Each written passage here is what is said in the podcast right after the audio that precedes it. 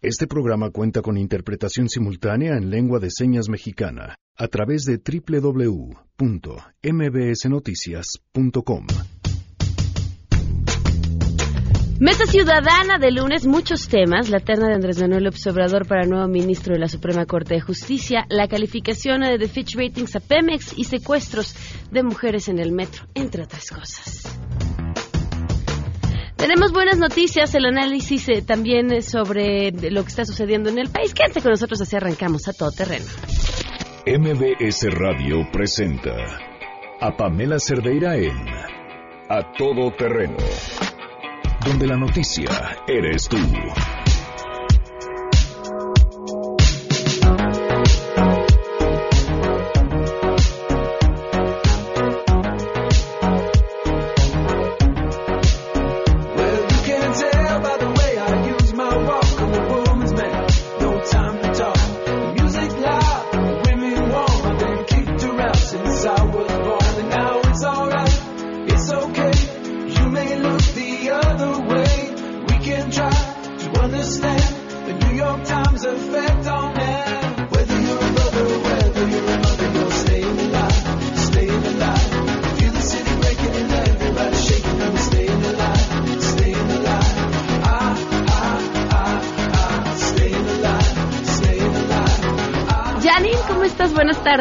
Hola Pam, buenas tardes, buenas tardes a todos. Hoy arrancamos con covers. Ok. Este es un clásico de, bueno, de Bee ahora en la versión de Capital City. Muy bien, muchas gracias, Janine. Si quieren eh, hacer sus propuestas, arroba JanineMB en Twitter, ahí la encuentran. Gracias por acompañarnos en este lunes 4 de febrero del 2019. El número de en cabina 5166125. El número de WhatsApp, ya estoy aquí atenta a sus comentarios, 55 54 33 32 95 85. También en Twitter, Facebook e Instagram me encuentran como Pam Y estoy atenta a todos los comentarios que tengan que hacer. Le agradezco enormemente a Lisbeth Hernández, periodista que nos acompaña vía telefónica esta tarde, porque estuvo cubriendo justamente esta marcha que se llevó a cabo el fin de semana. Lisbeth, ¿cómo estás? Muy buenas tardes. Hola Pamela, muchas gracias por la invitación. ¿Cómo fue? La manifestación, bueno, debo decir que este fin de semana hubo dos acciones. Ajá. Una la noche previa, eh, una rodada de mujeres ciclistas que también se manifestaron contra los feminicidios y eh, la, la marcha del sábado que fue la que arrancó del Monumento a la Madre hacia el Zócalo. Estas dos acciones pues se dan en un momento coyuntural muy importante donde se hicieron distintos eh, distintas denuncias de intentos de secuestro. Usuarias del el, metro empezaron a denunciar y a visibilizar esta situación y otra eh, otras mujeres hicieron un mapeo que da una idea de este problema. Entonces digamos que han sido momentos que han detonado esta, esta manifestación, pero también se dan en un contexto global que hemos visto en nuestro país, desafortunadamente en los últimos años, la agudización del problema de la violencia machista, manifestándose a través de los feminicidios, del acoso y de distintas cosas. ¿Alrededor de cuántas mujeres estima que acudieron a la marcha al monumento? Híjole, no sé si no me atrevería a dar un número exacto pero sí yo vi, es una de las marchas más concurridas que ha habido por lo menos en el último año y medio. El otro parámetro, la más multitudinaria que ha habido última, en los últimos años es la del 24 de abril de 2016. Una de las eh, quejas o críticas que podían leerse en redes sociales era que parecía que a los medios le, dieron poca cobertura eh, a este evento. ¿Tú qué opinas? Digo, tú finalmente estuviste ahí. Sí, o sea, a mí, yo sí vi a varios colegas de distintos medios a quienes ubico porque, digamos, yo hago mucho seguimiento de eh, manifestaciones y acciones que hacen las mujeres en particular contra las violencias machistas. Yo sí vi a distintos colegas, pero eh, es cierto que no hubo un despliegue como por ejemplo en el caso de lo que fue el 24A o en otras manifestaciones que tienen una coyuntura específica, ¿no? O sea, no hubo una presencia así pero digamos, eso habría que preguntarle a, esos otros medios por qué no le dieron tanta cobertura, ¿no? O sea, de los destacados, eh, pues fue la portada en el Universal, en, digamos en medios impresos y tradicionales, pero también hubo otro tipo de coberturas en portales que son nativos digitales, ¿no? Como sin embargo. Lisbeth, algo que te parezca importante agregar sobre lo que tuviste la oportunidad de ver. Eh, me pareció muy importante que eh, conforme van sucediendo estas manifestaciones también se van articulando más y de distintas formas las mujeres. Y también me pareció muy importante que en el meeting se expusieron distintos casos que son obedecen a distintas formas de violencia. Hablaron madres víctimas eh, de víctimas de feminicidio hablaron madres de personas desaparecidas hablaron eh, personas que han sido víctimas de abuso sexual es decir tuvimos un crisol de todo lo que son estas problemáticas ahí aglutinadas Ok, pues Lisbeth, te agradezco mucho que nos hayas compartido esta información esta tarde. No, por nada, muchas gracias a ti por la invitación. Gracias, muy buenas tardes. En otros temas, el conflicto de la gente. Le agradezco enormemente a Lorenzo Gómez Morín, profesor investigador de Flaxo México y asesor educativo, que nos acompaña vía telefónica. Queríamos hablar con él ya desde hace tiempo por el conflicto pues el más reciente de la CENTE, los bloqueos a las vías del tren, esta eterna relación con el gobierno, con el que sea, ¿no? De, de, estira y afloje con el local, con el federal, y, conocer su opinión para entender este conflicto. Lorenzo, ¿qué tal? ¿Cómo estás? Muy buenas tardes. Hola, buenas, buenas tardes, ¿cómo están? Eh? Buenas, buenas tardes. ¿Qué, ¿Qué decir sobre este conflicto y ahora sí que a dónde vamos a parar? Pues, este, me, me sorprendió muchísimo que que hayamos regresado nuevamente a las concesiones eh, cupulares a costa de la educación de los niños eh, jóvenes de este país, ¿no? Yo yo creo que es muy grave, es muy grave porque estamos, el gobierno está eh, mezclando eh, pues una acción eh, de política pública y de y de y de, de trabajo con una organización una organización gremial este y está jugando las como fichas de cambio los la educación de los de los niños del país no y entonces el tema educativo pues entra nuevamente en el debate no este qué qué tipo de educación queremos eh, qué tipo de educación tendremos y qué tipo de ciudadanos estaremos formando en el futuro entonces, eh, yo creo que no podemos formar buenos ciudadanos en el futuro cuando su derecho a la educación está siendo moneda de cambio entre el gobierno y sus grupos de soporte este, para obtener eh, pues, recursos multimillonarios, es decir, la, la cantidad de recursos que le están otorgando a la gente, eh, pues abre un camino para otras organizaciones para exigir lo mismo. Ahora pensemos quizás en términos de servicios de salud y por qué no decir los servicios de seguridad, ¿no? Vamos tomando carreteras y demás y denos el dinero, este, y, si no, pues no le damos servicios de salud, no le damos seguridad, como no le estamos dando educación, a ¿Cómo, los niños. ¿Cómo entender a la gente como tal?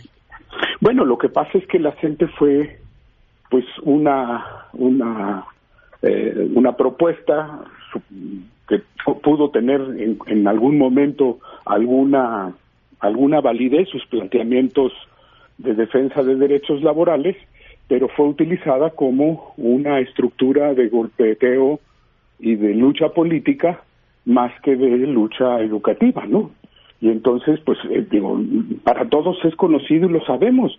Eh, en, en, la lucha que tienen 15 años o no sé cuántos años más, 20 años quizás, más de 20 años, el estado de Oaxaca sigue siendo uno de los estados más retrasados eh, con los peores desempeños educativos de México, lo mismo Chiapas, lo mismo Michoacán, y entonces estamos viendo pues que esta organización en sus deseos de mantener sus canonjías y sus privilegios han, han secuestrado y han condenado a sus respectivos estados a tener una población sin una educación que les permita salir de la pobreza y del subdesarrollo, ¿no? ¿Cuál tendría que ser la postura del gobierno ante una situación como esta? Pues en este sentido yo creo que eh, desde mi punto de vista y creo que desde el punto de vista jurídico el derecho de los niños a recibir una educación está por encima del derecho de los maestros a reclamar el pago de mm, algunos bonos que no se les han dado, no sé, de lo que sea, ¿no? Es decir, yo creo que el gobierno tiene que poner por encima de, de, todo ello el derecho, de, los niños a recibir una educación, ¿no? Este y, y, y, y a proteger a la infancia. Entonces, se antoja difícil ante el panorama que estamos viendo. Está muy echar para atrás la reforma educativa, eh, terminar de una u otra forma, sí, negociando con aquellos que estén protestando eh, a cambio de plazas, a cambio de, muchas otras cosas, más allá de el salario, porque creo que también que un maestro tenga que salir a protestar porque no le han pagado la quincena, pues habla fatal de la autoridad que no lo ha hecho. Pues eh, sí, pero pero si ese maestro este, eh, no tiene una plaza oficial, este, es decir, eh, a ese maestro entró a dar clases por mecanismos que no son oficiales, está reclamando algo que no, lo cual no tenía, que no le correspondía, ¿no? Eh, a mí me sorprende porque nada, no hay no hay tiempo que no llegue ni plazo que no se cumpla. Cuando López Obrador, el presidente López Obrador, siendo candidato, negoció con la gente el apoyo de la gente para su campaña, pues estaba, desde mi punto de vista, y como se dice comúnmente, vendiéndole su alma al diablo, ¿no? Y entonces ahora el diablo pues le está cobrando el favor. Hijo, esta, esta será, como ha sido nuestro país, una larga historia. Lorenzo, muchas gracias por habernos acompañado esta tarde. Ándele, gracias. Gracias. muy bien. Igualmente. Lorenzo Gómez Morín, profesor investigador de Flaxo México, asesor educativo. También la pregunta del día, ¿qué opinan sobre la terna propuesta por el presidente López Obrador para nuevo ministro de la Suprema Corte de Justicia? Queremos conocer tu opinión a todo terreno. ¿Qué opinas de la terna enviada por el presidente para ocupar la vacante de ministro en la Suprema Corte de Justicia de la Nación. En lo personal opino que las candidatas propuestas por el presidente son una tomadura de pelo, todas son personas ligadas estrechamente a su campaña, a su partido político y es obvio que trabajarán para él, eh, no son personas que estén ahí por sus capacidades, sino por los favores que puedan hacerle a la presidencia y eso meterse con el tener poder absoluto ya lo hemos tenido en el pasado y no ha funcionado como país. Entonces me parece una muy mala elección por parte del presidente. Creo que existe una serie de conflictos de intereses de acuerdo a las personas que está proponiendo el actual presidente. Esto no refleja que no sean actas para el puesto, pero sí da un poco de desconcierto. Podríamos ponernos a pensar qué hubiese pasado si Enrique Peña Nieto hubiese propuesto una terna similar. Muchas personas entrarían en descontento y sería mal visto. En esta y en otras candidaturas siempre he pensado que debe ser capacidad, actitud y eso principalmente sin, sin meterse en broncas de hombre o mujer. Si se prefiere hombre o mujer ya sería discriminatorio según yo. Entonces eh, capacidad principalmente. Desconocemos realmente la trayectoria profesional de la terna y seguramente que opinarán con respecto a lo que se dice, que están cercanas a Andrés Manuel López Obrador. En realidad debiéramos de conocer a profundidad cuál es su currículum para poder opinar. Finalmente no importa el partido que pertenezcan, sino su calidad moral y profesional. No dudo de, su capacidad, pero debido a la cercanía que tienen con el presidente actual, creo que se puede prestar para malas interpretaciones. Lo ideal sería que eligiera a alguien más. Estoy observando nuevamente lo que pasaba en sexenios anteriores, los amigos del presidente si eres amistad, pues quedas y puedes obtener un buen puesto, etcétera. Y si no, pues no. Entonces yo nuevamente veo favoritismo en esta terna. Esperemos que las cosas empiecen a cambiar porque en dos meses nos hemos llevado demasiadas sorpresas. A todo terreno. 12 con 16 minutos. Hoy se cumplen un año, cinco meses y dos días del feminicidio de Victoria Pamela Salas Martínez. Que siguen las investigaciones, siguen esperando y, teniendo todavía los resultados de los este, peritajes que mandaron a analizar. A tres meses todavía están esperando los resultados de esa investigación todavía. Victoria, pues nada. Y seguiremos contando. Vamos con la información. Saludo a mi compañera Rocío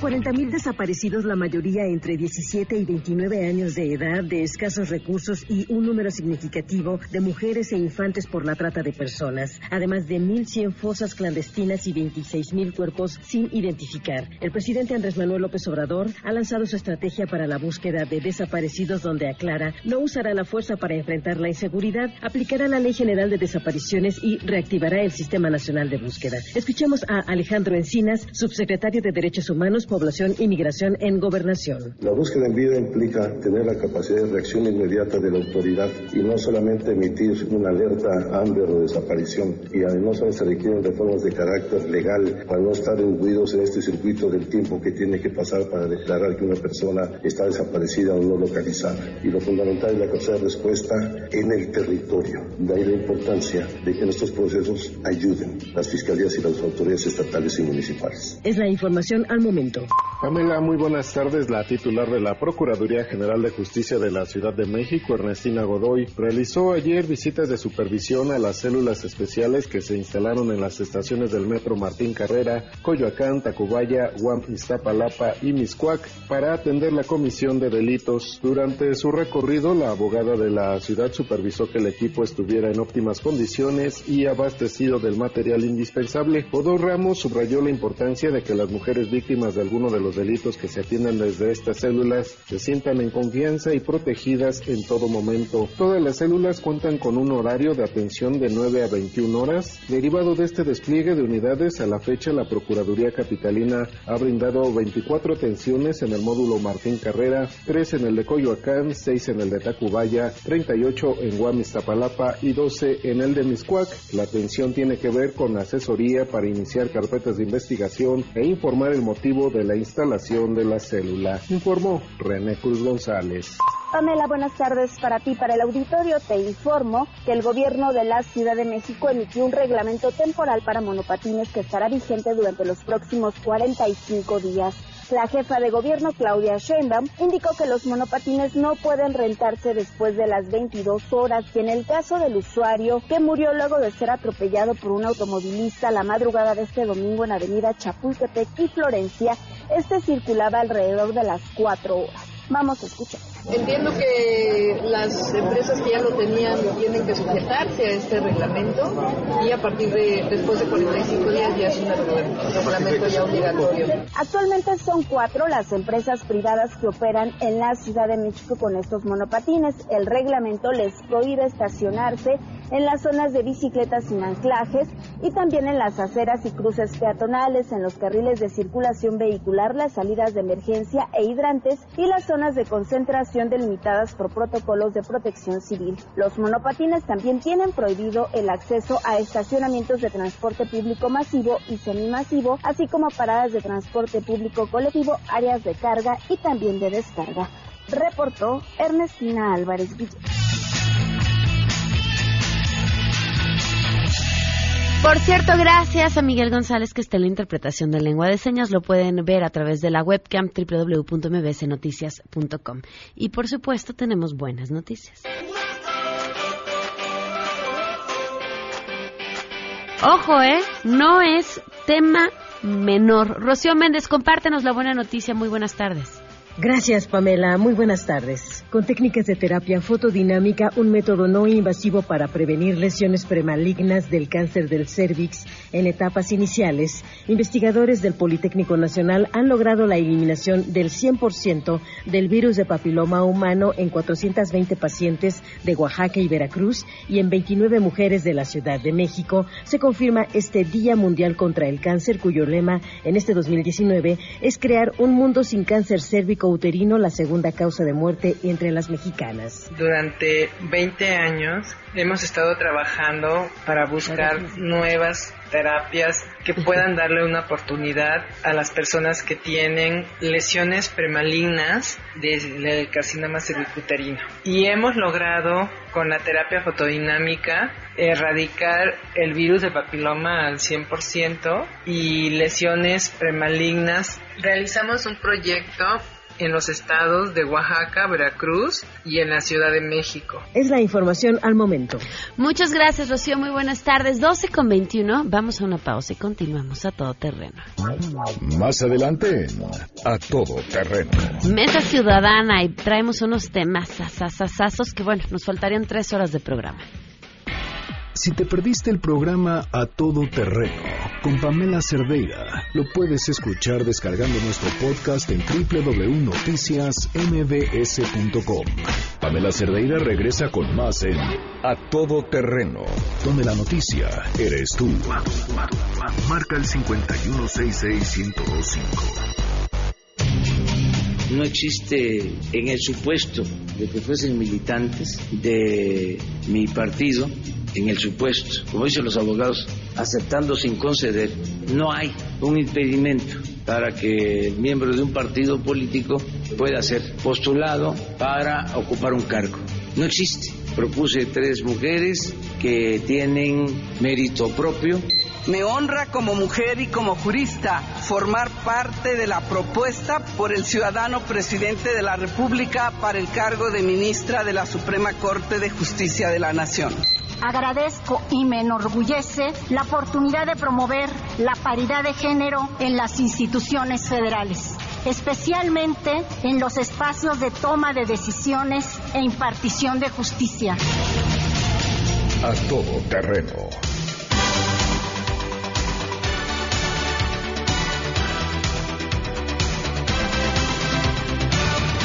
Continuamos a todo terreno. Le doy la bienvenida a Hanna Pereira. ¿Cómo estás? ¿Cómo estás, Pam? Gracias, por acompañarnos. Armando Santa Cruz, ¿cómo estás? ¿Cómo estás? Pablo Giró, bienvenido, ¿cómo estás? Gracias, muy bien, Pam. Bueno, pues varios temas sobre la mesa. Arrancamos con la terna para la nueva ministra de la Suprema Corte de Justicia.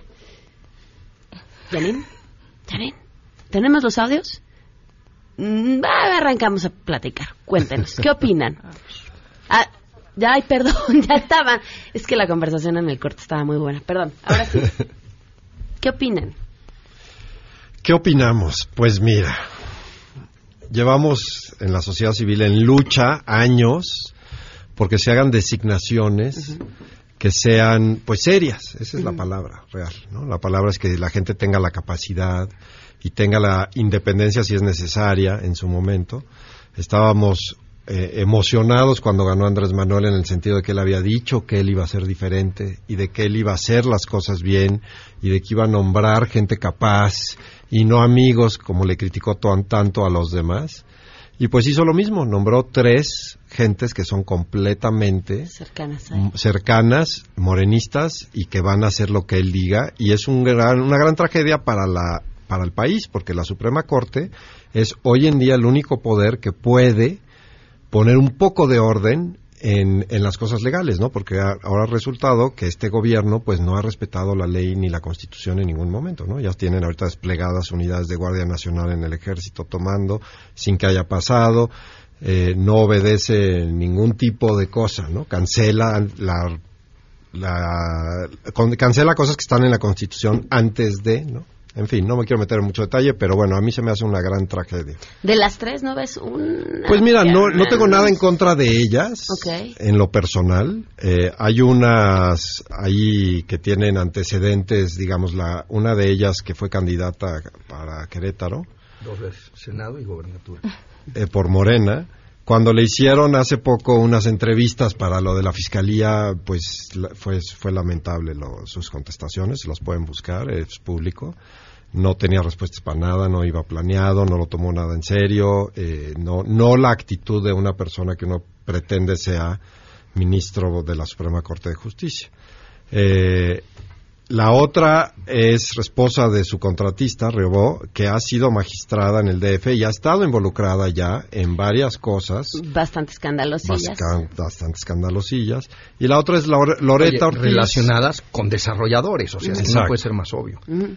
Y la otra es Loreto Ortiz, que, que es esposa de otro que trabajó con él, de este Ortiz Pinchetti, y que además fue la que ahora llevó los foros de víctimas y no hicieron mucho caso. Entonces, no estoy diciendo que ellas no tengan la capacidad, estoy diciendo que la independencia y autonomía nomás no existen. yo iría un poco más lejos y sí me atrevería a decir que yo creo que no tienen la capacidad. Eh, ¿Por qué? Pues, a ver, precisamente lo que dice Pablo, o sea, tú escuchas las entrevistas y de verdad, o sea, a mí me tocó eh, la sustitución, el proceso de sustitución de dos ministros de la Corte cuando, cuando estaban en el Senado y ahí ya era, uno decía, híjole, ¿no? O sea, todos los abogados de este país sueñan con ser ministros de la Suprema Corte de Justicia. Todos. Penalistas, este, eh, corporativos, todos, todos quieren ser O sea, es una ambición para la cual hay un perfil inmenso, o sea, enorme, infinito de, candidatos, ¿no? Yo sí creo que tienes que buscar a alguien eh, que por lo menos uno sea independiente, porque ciertamente en ningún momento de nuestra vida han sido absolutamente independientes, ¿no? Siempre han tenido cercanía política, amistosa, o sea, eso siempre ha pasado. Pero lo, que sí había dado, en, por lo menos en, en, estos últimos años de la Corte, que en donde la Corte ha sido eh, referencia de grandes decisiones, de cosas muy importantes. Aquí está Armando para platicarnos, ¿no? Este, marihuana, mujeres, este, mm, el caso que comentábamos de Florence Cassette, o sea, sí ha habido garantía, o sea, la, la, la Corte ha sido un espacio de garantía. Y eso se ha logrado con un equilibrio de talentos muy destacados en su mayoría.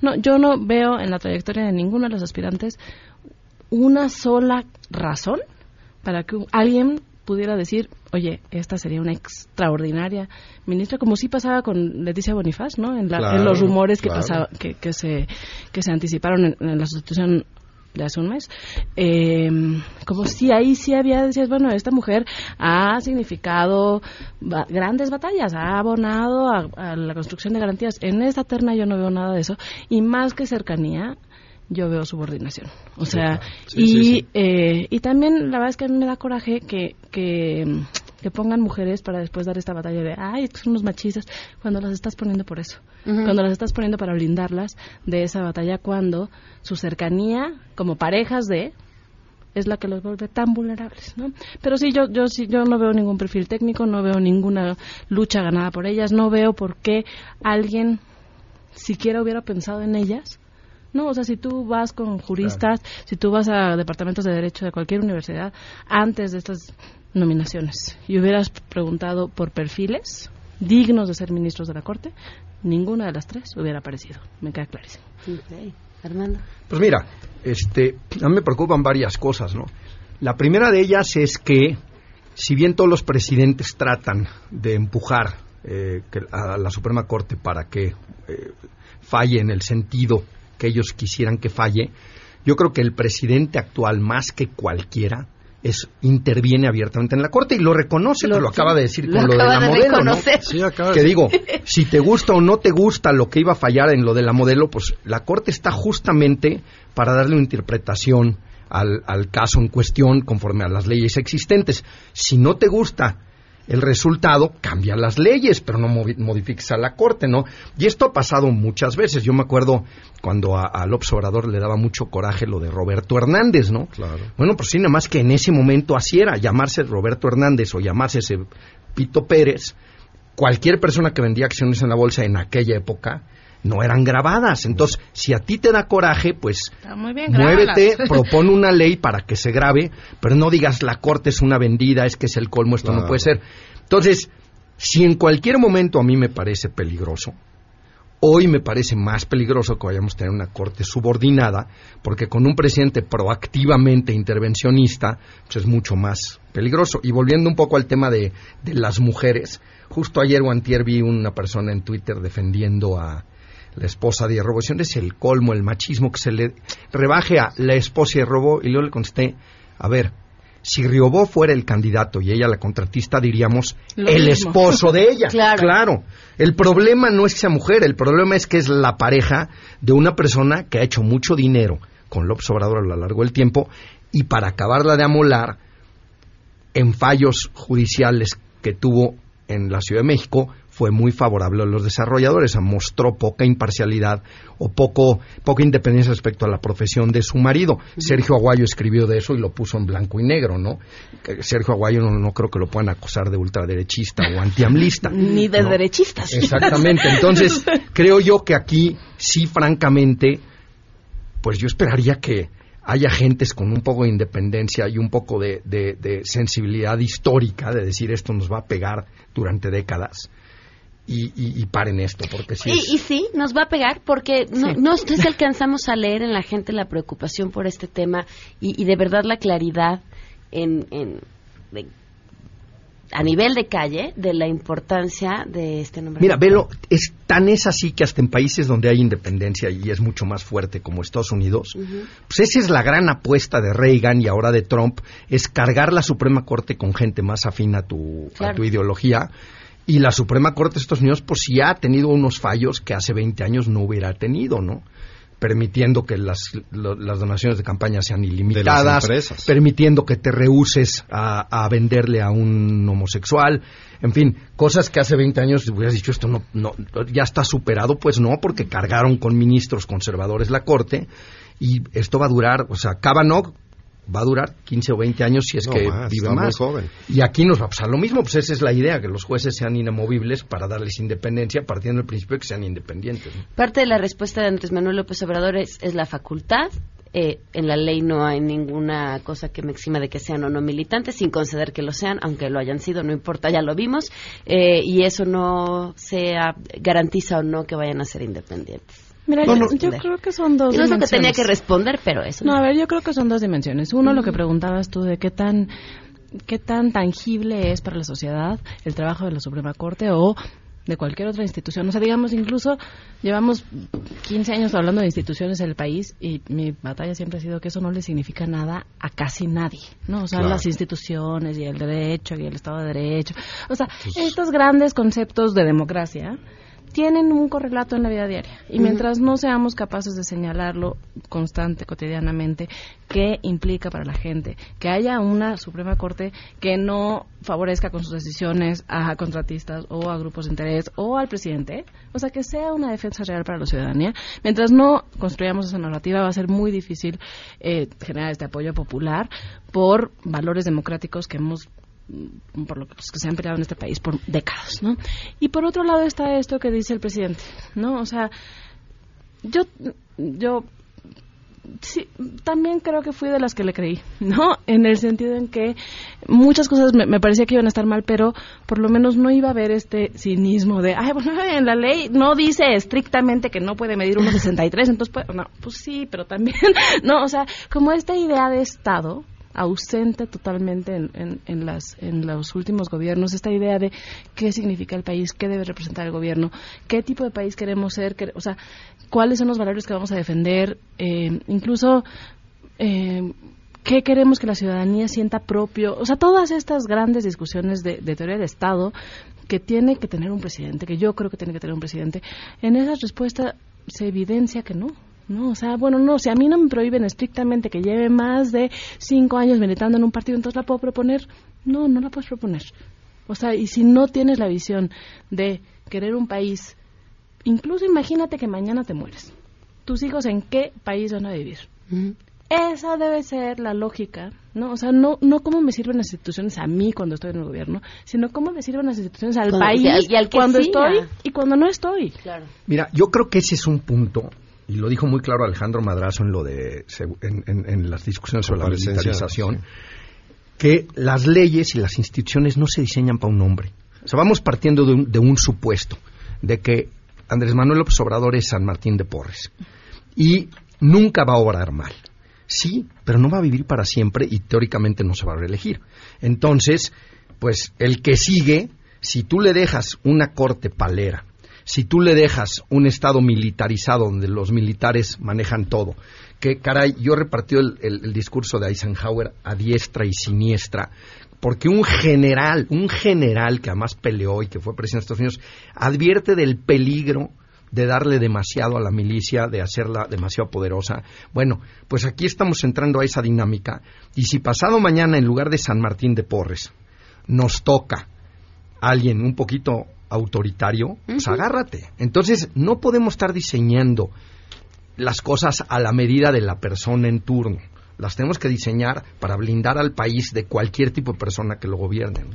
Sí, además no son lejanas. O sea, la gente le pones estos ejemplos y se van, te dicen, no, pero no es México. Pero en México ya nos pasó todo eso.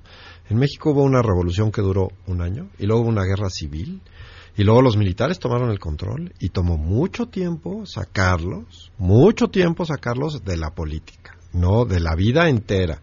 Ellos controlaban todo. Se logró sacarlos y ahora van a regresar. Lo mismo está pasando. Ya teníamos una Suprema Corte y un Congreso que eran pues realmente decorativos, porque se pasaba en este país todo lo que decía el presidente y ya vimos los efectos. ¿no? Llevamos dos o tres generaciones luchando por la libertad que ahora se pierden en estas decisiones. Y sí es para mí muy decepcionante porque yo sí pensaba que el señor era distinto y decía las cosas que decía, porque él se la pasa diciendo que es demócrata, pero quiere controlar los otros poderes, pues ya por definición no eres. Si tú dices que eres demócrata, pero no te gusta y denostas a la prensa, pues entonces no eres demócrata. Y así, ¿no? Son cosas que no porque lo digas, o sea, las palabras, el sentir de las palabras y el fondo debe de ser lo que es, no no las puedes cambiar, no pues si soy demócrata, pero que aquel cierren el periódico, que corran a aquel periodista, ¿no? Ahora yo sí creo que, que... Vamos de volada a una pausa y seguimos porque tenemos dos temas también ahí pendientes. Volvemos.「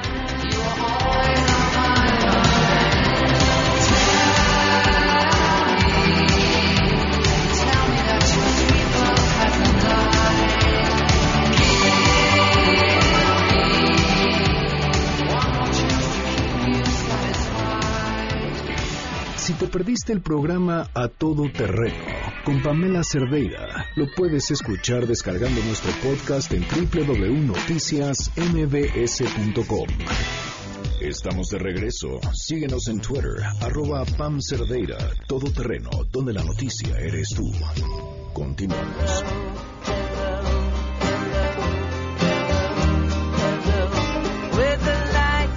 12 con 44, continuamos a todo terreno en la mesa ciudadana. Armando Santa Cruz traías el tema de la energía mm, renovable y pues las golondrinas que podríamos estarle tocando. Cuéntanos. Pues mira, a mí me parece gravísimo. Desafortunadamente son temas poco sexys, poco atractivos. A la mayoría de la gente se le van en blanco porque es un poco árido. Pero el mundo entero, y con los tratados de Kioto y todo, está luchando contra el cambio climático. El mundo entero está buscando tener energías renovables para no depender del petróleo, la energía nuclear, lo que sea. Y, pues para sorpresa de mucha gente que no está al tanto de esto, México ha logrado tener el costo por kilowatt más bajo del mundo en energía eólica y el segundo más bajo en energía solar. Y ha sido un éxito, o sea, ha venido dinero a lo bestia para invertir en esto, incluso tenemos el récord en montaje de, de paneles solares aquí en México. Y hace, en los últimos 10 días, CFE decidió cancelar eh, la, subasta de las líneas que iban a llevar la corriente de la zona del istmo hacia el centro y la que iba que era de eólica y de la solar que iba a ir de Sonora hacia Baja California. Si tú le quitas las líneas de transmisión, pues de nada sirve tener la generación, porque la generación la tienes que llevar a algún lado, la electricidad. Porque la generación es en los desiertos o en donde hay aire, que no hay mucha Y a la par de eso, que me parece gravísimo, anuncia eh, la CFE que van a revivir una bola de plantas de combustóleo y que van a meter eh, carbón, en un plan para revivir eh, la industria carbonífera que francamente creo que estamos totalmente perdidos. O sea, como uno de los programas más exitosos, como algo que además no nos va a costar porque el sol es gratis y el aire es gratis y esas líneas tampoco iban a costar, las iba a pagar quien ganara la licitación y con tarifas iba a recuperar el costo y eventualmente iban a pasar a ser propia SF, entonces México iba a quedar con esa infraestructura eventualmente en sus manos. Entonces, y no hay ni una explicación. O sea, a mí lo que me tiene aterrado de esto es que se toman decisiones de este tamaño, no hay ni una explicación. Hay, por cierto, en el caso del sureste, 150, un poquito más de 50, 150 millones de dólares ya se había gastado CFE en conseguir derechos de vía y una serie de cosas. Todo eso se va al caño. Por favor, alguien que me explique qué está pasando. No, yo no tengo la explicación. Jaime, ¿tú no Pero lo que sí algo? tengo, no, lo que sí, sí te comparto, eh, yo llevo viendo ese tema años porque me interesa, ¿no? Siempre lo he visto. Durante años México, y esta es una posible explicación, no daba esos permisos con excusas eh, de que el, ¿Cuál de los dos? ¿El del carbón o el- otro? el del aire no daba El- permiso de explotación del aire porque era soberanía nacional. Yo he visto escritos que le daban ¿En serio? porque muchos de los que vinieron a pedirlo eran extranjeros, ¿no? Entonces, claro, era la excusa porque CFE pues no quería que entraran privados a generar energía, los, bueno, sobre todo los del sindicato, ¿no? Eh, se abrió, se logró mucha inversión, ha habido muchos problemas de muchos tipos que se han resuelto. Las subastas que tiene México en el tema son las mejores del mundo, mundo. vienen a verlas. Porque so- se buscó qué habían hecho en el otros lados del mundo para no regarla. Como empezamos tarde, em, las hicimos muy bien y ahora están tirando toda la basura. ¿no? Y eso lo que quiere decir para la persona es dos cosas. Una, que se limita el crecimiento. El crecimiento de un país está dado por la energía que tiene ese país, pero no la energía que tiene guardada en el fondo del mar, sino la energía que tiene disponible en las ciudades para la población y para la industria, la que sea, aún el turismo, ¿no? Tú no puedes poner un hotel si no hay luz, si no hay electricidad, etcétera, ¿no? Entonces, es primordial para el crecimiento de un país tenerlo. Yo creo que lo que quieren hacer es hacerlo ellos. Lo que no están considerando son la cantidad de dinero que se necesita para estas inversiones. No hay manera de que consigan préstamos para hacerlo hoy en día como está el gobierno. Y se va a tardar mucho más que si lo hace de esta manera, que es la, o sea, porque al final no hay una sola razón por la cual la producción de la energía tenga que hacerse por parte del gobierno. Ajá. Hay una razón estratégica de que haya un cierto control de las redes y la distribución, etcétera, pero no la producción. Ah, yo creo que también, otra vez, o sea, como que me- a veces me da la impresión de que nada más eh, hablo y hablo y hablo y me angustio y al final no materializo, ¿no? O sea, como en una contraestrategia. No, o sea, pero es- esto, esto que, que, que dicen ahora es tan importante. O sea, no solo es no puedo poner un hotel. O sea, no puedo pagarle más a los meseros del hotel porque me estoy gastando todo Claro. en pagar luz. No puedo. O sea, como que siento que tenemos una idea. Decía mi maestra de la prepa que, que los griegos eran los que habían eh, filosofado acerca de la democracia porque tenían un país muy rico. Entonces, como no tenían que preocuparse por la comida, podían pensar en estas grandes ideas, ¿no? Y creo que tenemos un poco esta idea en México. No podemos pensar en cambio climático o calentamiento global, como se le llamaba antes, o eh, ninguna idea Porque no tenemos resuelto lo Ah, porque creemos que tenemos que ir a ah no pero entonces primero les tenemos que poner cableado de teléfono fijo y luego les tenemos que poner luz. No o sea no. O sea ya el mundo ya evolucionó. Podemos alcanzarlos en donde están. No o sea si ya estaba la inversión hecha si ya había la posibilidad de abaratar el- la energía y no solo abaratar yo creo que hay una discusión eh, ecológica que no- en México no hemos tenido, como si no viviéramos en el mundo, ¿no? O sea, que es gravísimo lo que, lo que va a pasar en los próximos 50 años al planeta y, y que realmente no hay conciencia de eso. Entonces yo entiendo que haya contratistas que le estén vendiendo al presidente la idea de que ellos pueden hacer cosas mejor con tecnología del siglo pasado. Está bien. Pero yo sí esperaría que en esta visión de Estado que se espera de un gobierno, que se espera de un presidente, haya prioridades sobre qué tenemos que hacer. Bueno, primero tenemos que sobrevivir como especie, ok. Y una vez que resolvamos eso, vamos viendo. No, y yo sí, yo sí, yo sí invitaría, pues a los, a los inversionistas que han perdido esta posibilidad de desarrollar, pues hablen, digan, explíquenos por qué era tan importante el proyecto. O sea, generen como decía Hirschman, go public, ¿no? O sea, vayan y pidan a la gente el apoyo, vendiendo la idea con las virtudes que tiene, ¿no? Fíjate que aquí hay un tema para aterrizarlo, digamos, a la gente de a pie. Si nosotros empezamos a generar otra vez con combustóleo y carbón, vamos a tener otra vez incrementos notables en la contaminación. Y la contaminación está comprobado a nivel mundial que reduce expectativa de vida. Claro. ¿no? Por eso los chinos han estado ahorita volviéndose ecologistas, porque habían tomado esa actitud de no, no importa, lo importante es crecer. Y, la ecología es para los también ricos. había volteado a ver el carbón otra vez en una Bueno, en- cuestión inexplicable. que, que puede ser medianamente explicable en Ajá. cuanto a quién contribuye a sus campañas y dónde tiene estados que votan por él. Aquí en México, por ejemplo, pues estuvo muy sospechoso un desplegado hace un par de semanas, eh, encabezado por un militante de Morena de nombre Guadiana, de que es, es minero carbonífero, y decía que había que revivir la industria carbonífera. Entonces viene muy bien estas cancelaciones para la industria carbonífera.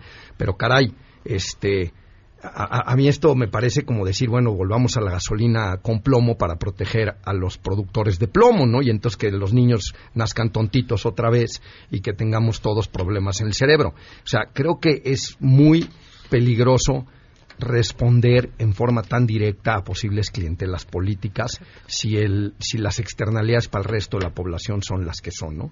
Y lo más importante, creo yo, es este modelo era un éxito. O sea, de verdad, yo creo que una de las grandes tragedias de este país, y creo que no solo imputable al, corre- al- al régimen actual, es querer inventar cada sexenio todo de nuevo. En, en el Claro. tema de seguridad, si hubiéramos seguido una línea continua de Fox para acá, ya tendríamos policía, no necesitaríamos ejército, habría una policía federal que podría luchar con el crimen organizado mejor armado del mundo. Pero como teníamos que inventar cada sexenio, nunca la creamos, nunca hicimos una inversión de largo plazo y entonces ahora estamos eternizando al ejército, siendo que el ejército lleva 15 años en este tema y no ha podido. 40, 40 desde Bueno, Guerrero. pero en las calles, francamente, este, Ya que estamos en el tema de la seguridad, vamos con el siguiente tema. Nosotros no vamos a desestimar este tipo de denuncias y al contrario vamos a, poner presencia en esos puntos. Nuestro compromiso de que esto no se va a tolerar, que no lo vamos a dejar pasar, que no va a haber impunidad.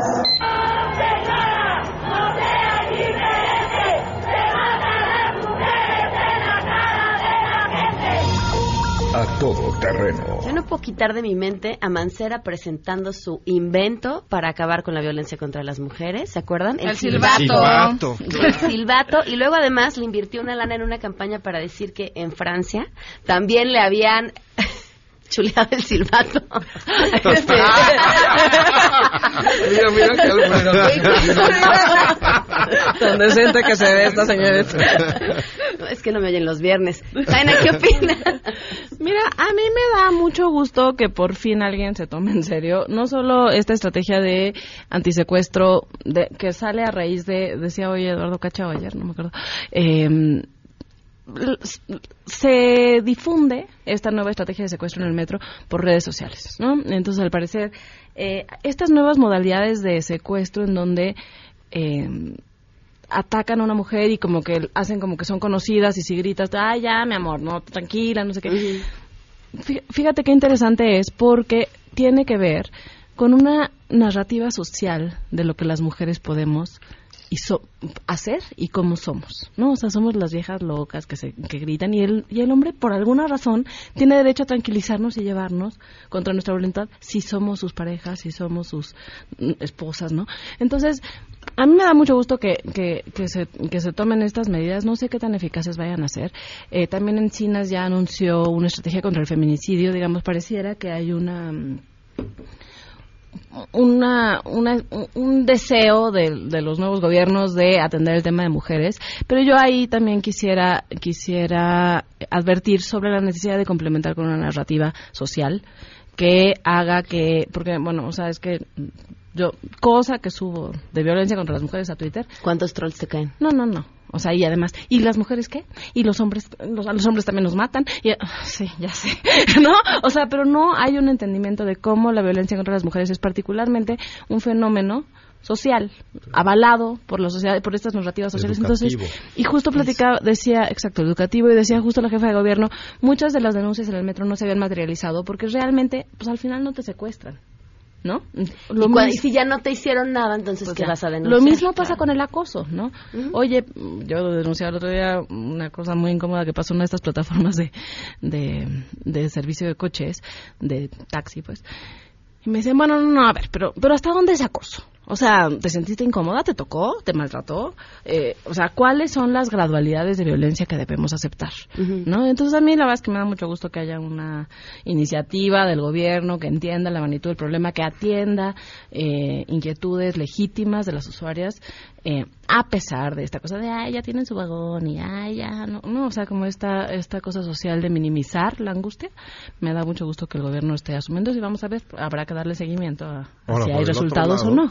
Por el otro lado, quiere soltar al ejército que tiene un récord de violaciones, de violaciones de enorme de cada vez que detiene una mujer, ¿no? No solo que la toquen y abusen de ella verbalmente, sino literal violación sexual enorme y ahora lo van a sacar a que sea la policía de todos. Entonces es, y además tenemos ya los diagnósticos, sabemos que eso no va a funcionar y de todos modos lo quieren hacer. Fíjate, yo, yo, yo veo aquí una, una especie de bifurcación. Vas, vas, un minuto.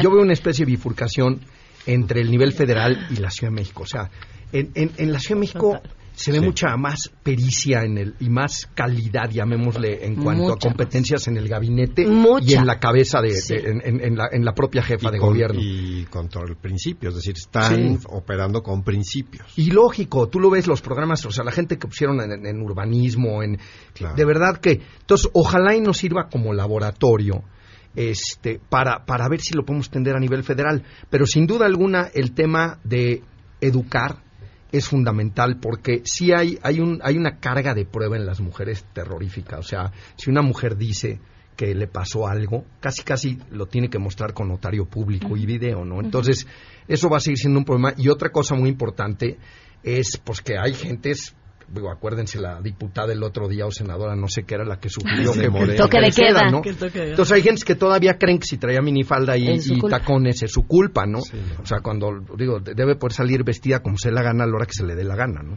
Nos vamos, gracias a los tres por habernos acompañado, se quedan en mesa para todos.